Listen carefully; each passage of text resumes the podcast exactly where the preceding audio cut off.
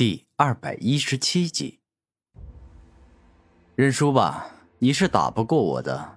刚才我的吞噬激光其实完全可以贯穿你的心脏、肾、肺，或者是头颅等要害，但故意避开你的要害，只射穿了你的肌肉，伤了你胸膛内的骨头。古天明双手负于身后，露出自信的笑容。面对张蛮横这样的弱者，古天明就是一代宗师。可恶！我张蛮横此时是身体又痛，心又难受，感觉快被气病了。怎么？你是嫌自己有两个肾，感觉自己肾多了，想要给我取下一个？还是感觉自身身上骨头多了，想要我给你打断几根？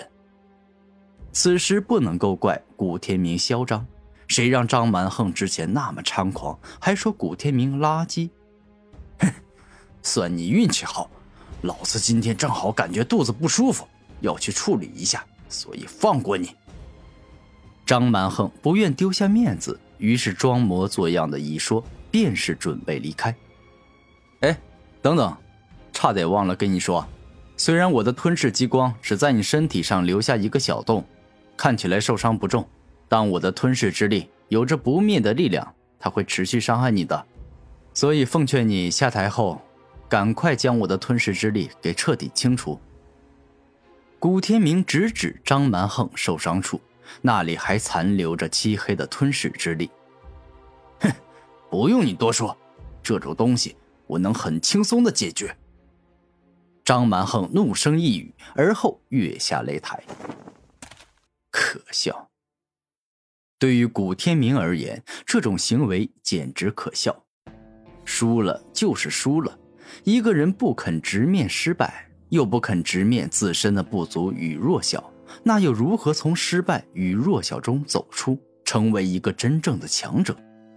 观战席上，叶成宇认真的看完古天明这一战后，忍不住点了点头，道：“果然是人中龙凤。”天之骄子，才这么短的时间，他就熟练掌握了才觉醒不久的新能力，并且根据自身独有的能力，创造出了只属于自己的绝招。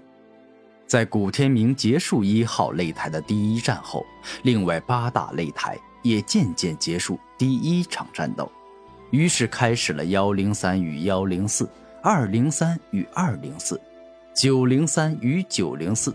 第二场比赛，趁自己这个时间观察一下敌人，看看有什么难缠的对手。古天明游走在各大擂台，观察各个擂台中出现的强敌。玄灵宗弟子众多，古天明经过一战后，直到次日再次轮到他，而这一次的敌手比之前的张蛮横强多了。在下柳如枪，阁下之前的战斗我看了。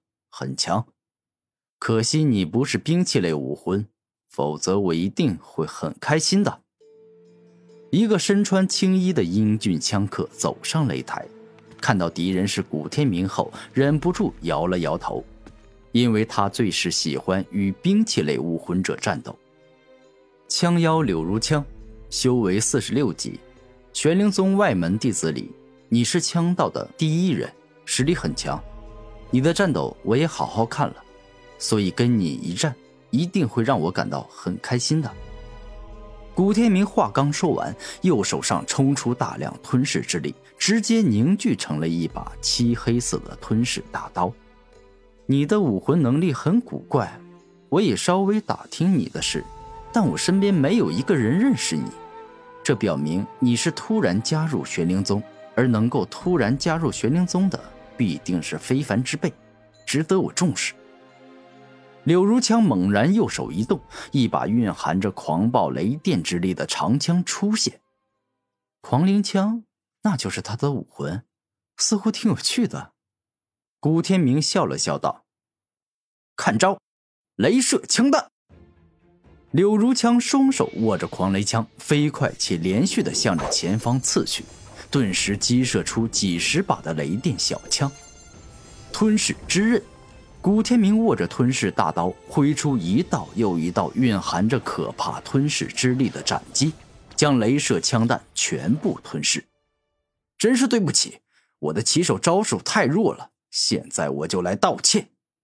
柳如枪第一招不过是为了拉近与古天明的距离随便使用的，现在他借机冲到了古天明头顶，枪雷破。柳如枪第二招使出，顿时大成的枪势配合狂暴的雷电，仿佛一枪就能把古天明的胸膛刺开，让他犹如鸡串般串在狂雷枪上。吞噬猛斩，古天明猛力一刀挥出，自身强悍的力量与吞噬之力融合，顿时犹如火山爆发般释放出非常霸道、凶猛且可怕的力量。狂暴的雷电之力与吞噬之力正面火拼，一个想要破坏对方，一个想要吞噬对方。这般恐怖的力量根本不是一般灵海界武者能够抵挡得住的。若是寻常四十六级的武者在此，那一定会身体变形、鲜血狂飙、内脏破裂而死。很好，很好，既然连我这招都挡住了，那我就彻底不用留手了。这一刻，柳如枪爆发，四十六级的灵力尽皆喷涌而出。下一秒，柳如枪突然纵身飞上半空，而后整个人便犹如雷电之王，狂暴与凶猛的雷电不断的从他身上蔓延而出。千百落雷击，柳如枪拿着狂雷枪向下一刺，瞬间千百道狂暴的雷电犹如百桶盛开的烟花般，向着古天明猛烈击射而去。面对这般情况，古天明不急不躁，十分平静道：“吞噬铠甲，为我抵挡住所有的攻击吧。”一瞬间，古天明身上的吞噬之力宛若活了过来，自他全身各处冲出，将他整个人包裹了起来，然后形成了一件十分粗厚结实的漆黑铠甲。当千百落雷击形成的众多狂暴雷电持续不断的轰落在古天明身上后，吞噬铠甲释放出它强大的防御力与吞噬力，将所有的攻击给尽皆吞噬了。什么？竟有这种事？这家伙的武魂居然如此怪异！我的千百落雷击明明击中了他，但却好像被他吞噬了一样，彻底消失了。当看见这种事，柳如枪忍不住震惊了一下。不过这种震惊仅过两秒，柳如枪便是露出自信的笑容，说道：“哼，你是有些厉害，但我柳如枪混迹玄灵宗多年，也不是浪得虚名的。我还有成名绝技没有使用，千雷汇聚。”猛然，柳如枪跃上高空，然后双手握住狂雷枪，将自身源源不断的灵力输送进枪中，顿时枪上冲出无尽的银色闪电，宛若电闪雷鸣的苍穹。